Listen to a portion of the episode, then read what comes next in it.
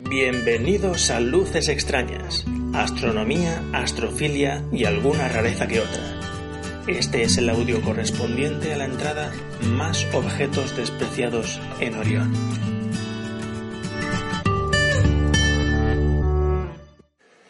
Hace un tiempo se propuso en la lista Astronomía Visual de Yahoo Grupos unos cuantos objetos por Orión y alrededores con cosas asumibles para casi todos los telescopios y otras que son retos a realizar antes de morir, Barnard 33, por ejemplo. Esta fue mi experiencia con los objetos que conseguí observar con mi Newton 250. NGC 2175. Es muy normal que decepcione si no se utilizan filtros. De hecho, si se espera ver algo impactante sin utilizarlos, es muy fácil tropezar por error con M35.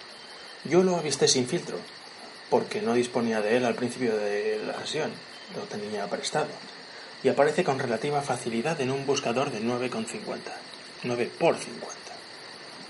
Un buscador muy común. Aunque si lo ataca sin filtro, la verdad es que no hay mucho que exprimir.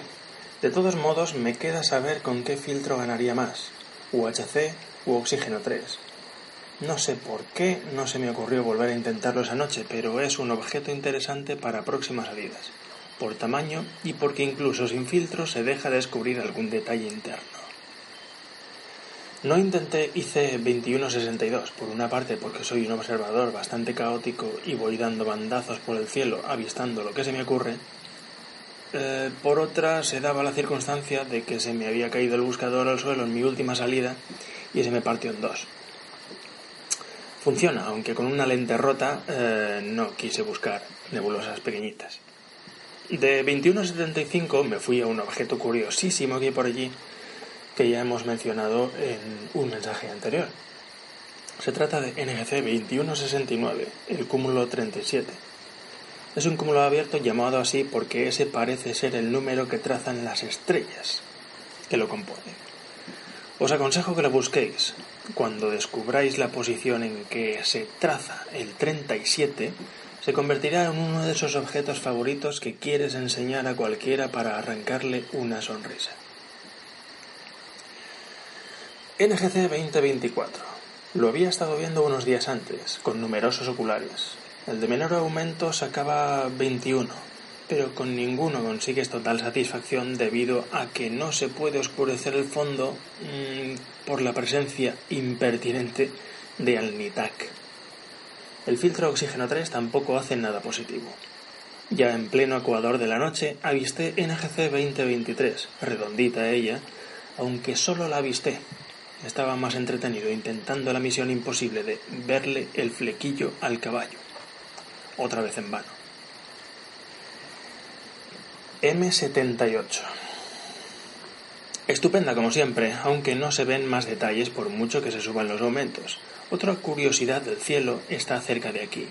Hace unos cinco años que el aficionado norteamericano Jay McNeil descubrió una pequeña nebulosa de magnitud 15 cerca de M78, también de reflexión. El objeto que probablemente sea la contrapartida óptica de una fuente infrarroja fue capturado por un refractor de 78 milímetros a unos 15 minutos de arco de M78. Esta nebulosa la han interpretado como la contrapartida en el óptico de un estallido de una fuente de la fuente infrarroja IRAS 05436-0007. Ahí es nada. Mirando en los archivos fotográficos que el Observatorio de Monte Palomar tenía en la zona en los años 1951, 1983, 87, 88 y 90, no se ha encontrado esta nebulosa, pero otro aficionado norteamericano hizo una foto de M78 en 1966 para confeccionar un álbum Messier en 1970 y allí aparece la nebulosa McNeil, exactamente igual que ahora. ¿Qué puede ser el causante de esa discontinuidad observativa? ¿Una cortina de gas que eclipsa la nebulosa a temporadas? Hay un libro de un tal G. Harrison, eh, de Orion Nebula Wearing History Is It, que plantea la hipótesis sobre la no visibilidad de M42 antes de 1610. Bueno, como curiosidad está bien, y como objetivo también, aunque bastante duro. Magnitud, magnitud 15, nada menos. Nos vamos ahora a NGC 1999, nebulosa de emisión, reflexión. Eh, siempre me ha parecido tener el aspecto de una planetaria con estrella central iluminándola.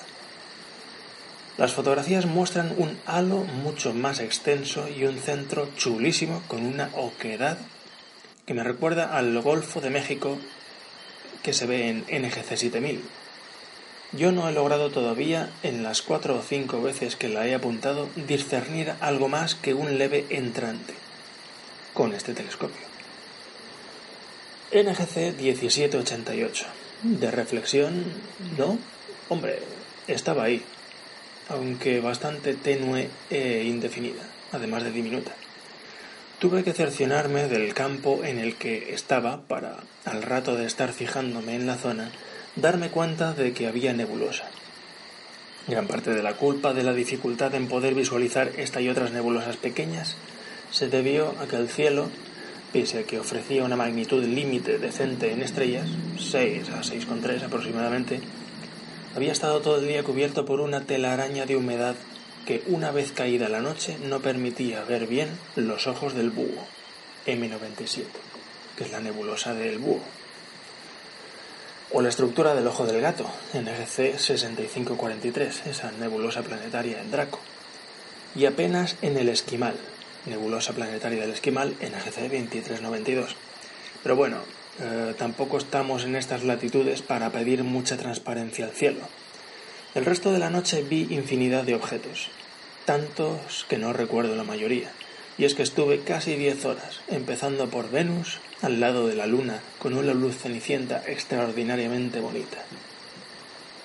Después de dejar Orión y alrededores, visité el cielo típico de primavera, con Leo y sus galaxias bien alto en... y el cúmulo de Coma, Virgo, en eh, donde te las encuentras eh, de ocho en ocho y terminas perdiendo el rumbo. Terminé en Hércules, con sus brillantes globulares y alguna pequeña galaxia y planetaria. La próxima vez haré un plan más extenso para no perderme, eh, porque creo que quiero abarcar demasiado. Un saludo a todos.